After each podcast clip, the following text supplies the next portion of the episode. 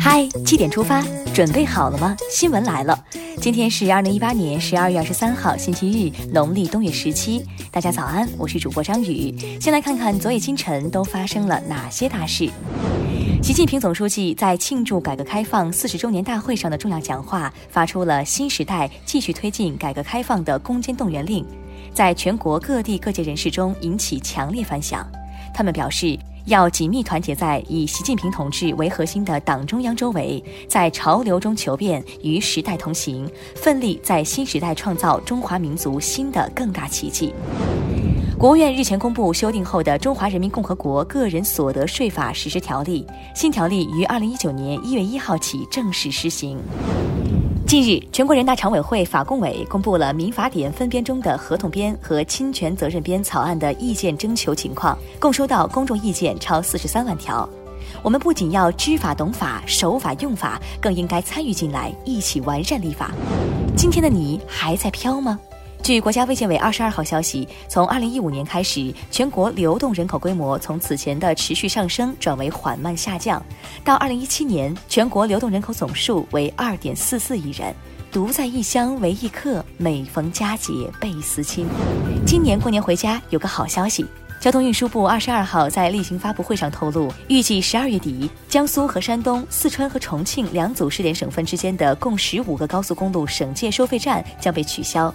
车辆在省界处不再需要停车交费，可以直接通行，在高速公路出口一次性交纳通行费。期待试行，更期待推广，让回家不再贵。除了回家贵，回家难问题也有望得到解决。中国铁路总公司近日表示，铁路部门十二月二十七号起推出候补购票服务试点，遇到无票时，每位用户可提交一个候补订单，候补购票服务不额外加收任何费用。乡愁是一张窄窄的火车票，我在这头，故乡在那头。宽带也要上天了。二十二号早上七点五十一分，由中国航天科工集团研制的我国首颗低轨宽带通信卫星技术验证星在酒泉卫星发射中心发射成功，标志着我国低轨宽带通信卫星系统建设迈出了实质性的一步。期待咱们的网速也能跟着上天。接下来关注总台独家内容。由中央广播电视总台、教育部、国家语委联合举办的中小学语文示范诵读库第二季作品发布会，今天将在北京举行。半年多来，这些由中央广播电视总台优秀播音员、主持人用标准普通话倾情录制的有声语文教材，已经惠及了全国1.5亿中小学生和900多万教师。接下来关注一组国内资讯。二十一号下午，郑州巩义市一自建的土窑洞在翻新时发生塌方，被困八人的遗体已全部找回。目前，伤亡人员身份正在核实，善后工作有序推进。安全问题重于泰山，健康问题也不容忽视。北京市疾控中心提醒，目前北京流感病毒活动度升高，已经进入流感流行期，学校、托幼机构集中发热疫情的风险增大。常备药，多穿衣，愿感冒别来找你。身体病了尚能医治，心灵堕落了却很难挽回。山东潍坊警方近日破获一起公安部督办的制贩毒品案。据了解，团伙头目巴某曾是小有名气的音乐人，因觉得自己不如别的艺人收入高，心理失衡，染上毒瘾，最终走上不归路。谨记教训，远离毒品。毒品害人，传销的危害也同样不小。深圳市公安局近日提醒，曾被查处的量币丝传销团伙又现新花样，打着区块链之名诱骗受害人投资。自去年警方破获该传销案以来，已有三十七名涉案嫌疑人被抓获。警惕，天上不会掉馅饼，一夜暴富是陷阱，脚踏实地才是硬道理。上海地铁江苏路站的一位站务员，经过自学，目前已能使用英语、日语、俄语等八门外语与乘客交流。据他介绍，他还自己整理了一本口袋宝典，每天都会在上面做笔记。干一行爱一行，才能干好一行。而有些人不仅敬业，还做到了更多。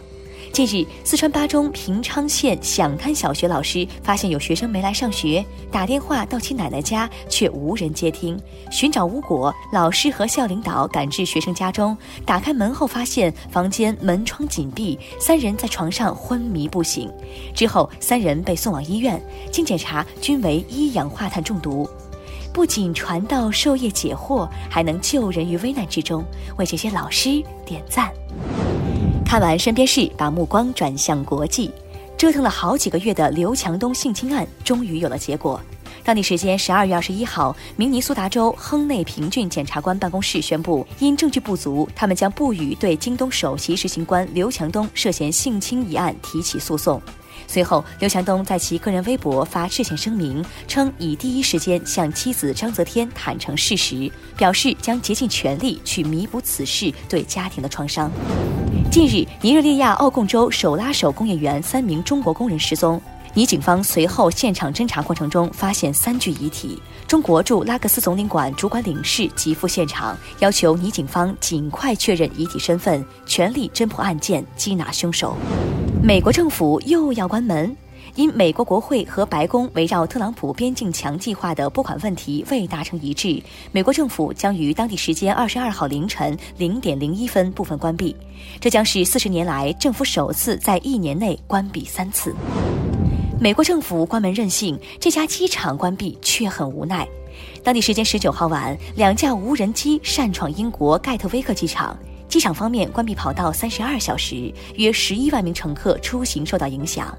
二十一号晚上，警方逮捕了两名非法使用无人机的嫌犯。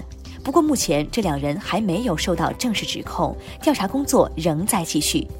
到底是恶意还是炫技，静待调查结果。下面是今天的每日一席话：夺之往事，验之来世，参之平素，可则决之。二零一五年九月二十二号，习近平主席在华盛顿州当地政府和美国友好团体联合欢迎宴会上发表演讲，在谈及中美新型大国关系时，引用“夺之往事，验之来世，参之平素，可则决之”，指出双方应该相互尊重、求同存异，并采取建设性方式增进理解、扩大共识，把矛盾点转化为合作点。夺之往事，验之来世，参之平素，可则决之。出自《鬼谷子绝篇》，意思为用过去的经验做参照，对未来的趋势加以判断，并参考平常发生的事，就可以决断了。最后是今天的每日话题：公司发现员工接私活欲辞退，员工表示业余时间挣钱没错啊。徐某是大连一家汽车服务公司员工。今年五月，公司经理发现他接私活，以严重违反单位规章制度为由辞退了他。徐某诉至法院，大连市中级人民法院审理后认为，因单位拿不出徐某接私活的证据，判定单位败诉，而不是辞退决定不合理。有网友认为，徐某明知单位对此有明文规定，依然接私活，并不妥当。也有网友表示，没影响本职工作，用业余时间挣钱没有错。对此你是怎么看的呢？你是支持徐某还是单位？你会在业余时间挣钱吗？欢迎留言分享。好了，今天的七点出发就到这里，更多精彩内容请关注央广新闻微信公众号，咱们明天再见。